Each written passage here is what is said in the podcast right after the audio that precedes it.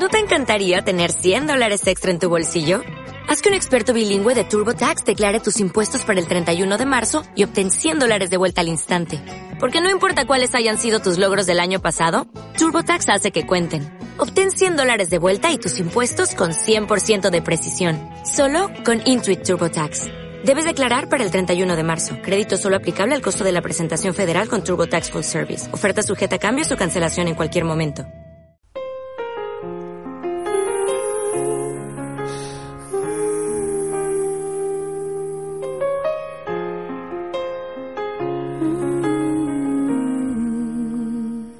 Hola y bienvenidos a mi fantástico mundo de libros. Hoy traigo otra reseña y se trata de Sin noticias de GURP de Eduardo Mendoza.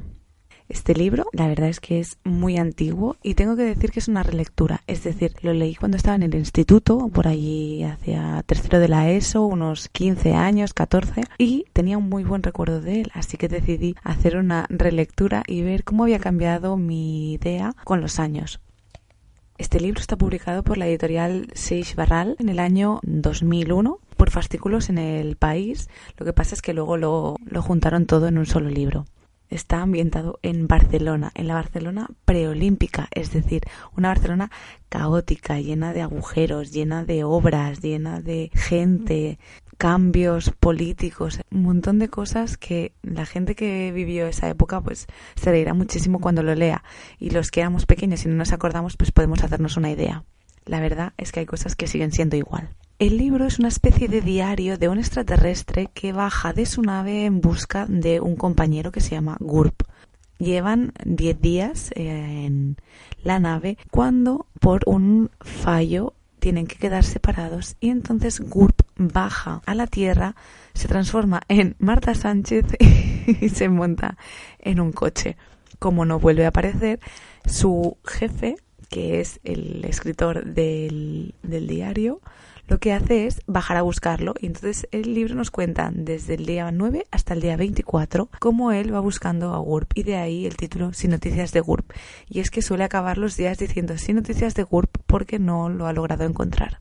En los días que van pasando, el extraterrestre, a su extraña forma de ver la vida, lo iremos siguiendo mientras intenta adaptarse. Es muy divertido porque realmente muchas de las cosas que le pasan son absurdas. Pero si las vemos desde fuera, pues quizás eh, entenderíamos que se comportara así. Es decir, una de las cosas, por ejemplo, que me hace muchísima gracia al principio del libro es que cualquier cosa que le ofrecen se la come porque no quiere parecer grosero. Es decir, flores, dinero, cualquier cosa que cae en sus manos y que alguien le ha dado, él cree que es una ofrenda y se lo come por no ser descortés. Con lo cual yo me reía carcajadas con este libro. Así pues, tenemos a nuestro extraterrestre, que creo que en ningún momento se dice su nombre, intentando adaptarse a la vida de Barcelona. Baja todos los días de la nave, se mete por las calles de la ciudad, iremos conociendo calles, edificios, monumentos, personas. Otra de las cosas curiosas que tiene este libro es que el extraterrestre, hay momentos en los, claro, él no tiene un cuerpo humano y lo que hace es, o sea, adoptar la forma de alguien conocido y realmente no acierta casi nunca, bueno, por no decir ni una vez. Y si Gurt se había convertido en Marta Sánchez para montarse en un coche, él se transforma en Miguel de Unamuno, se transforma en Paquirrín, se transforma en Alfonso V. Y claro, estas situaciones crean mucho conflicto en, en depende qué sitios, en otros le hace conocer a gente.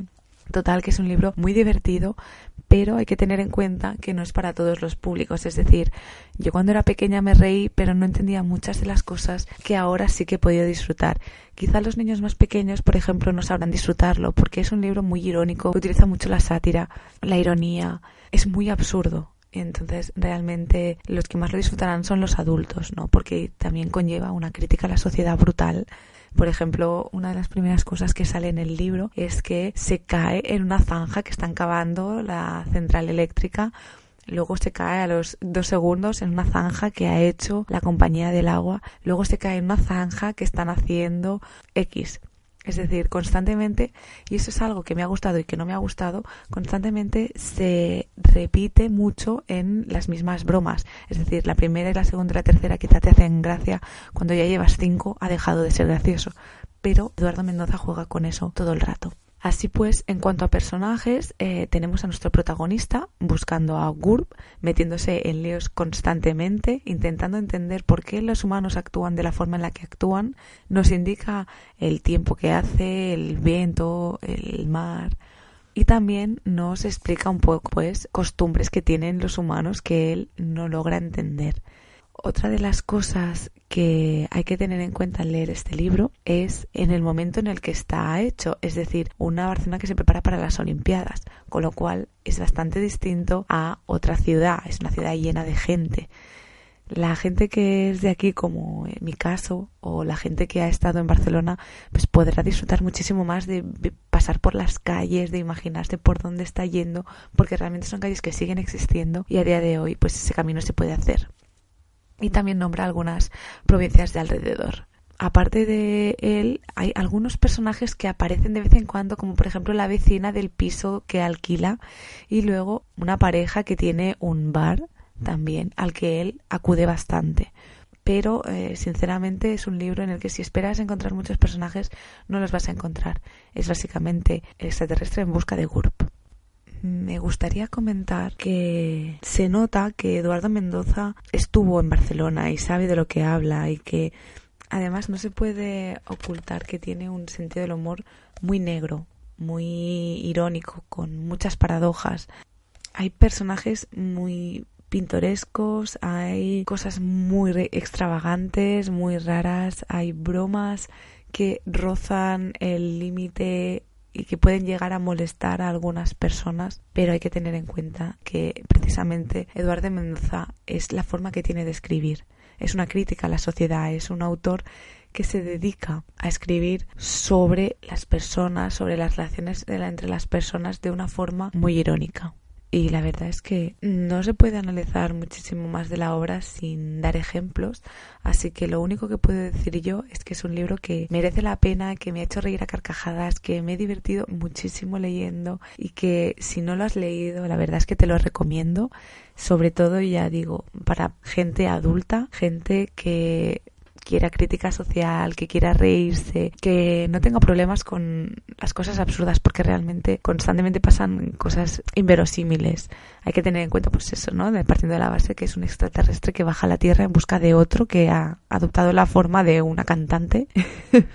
Así que nada, eh, como siempre, gracias si has llegado hasta aquí. Si tienes cualquier duda, comentario, te invito a que pases por mi blog, fantásticomundodelibros.blogspot.com y allí tendrás la reseña completa. Y nada, nos vemos pronto. Gracias.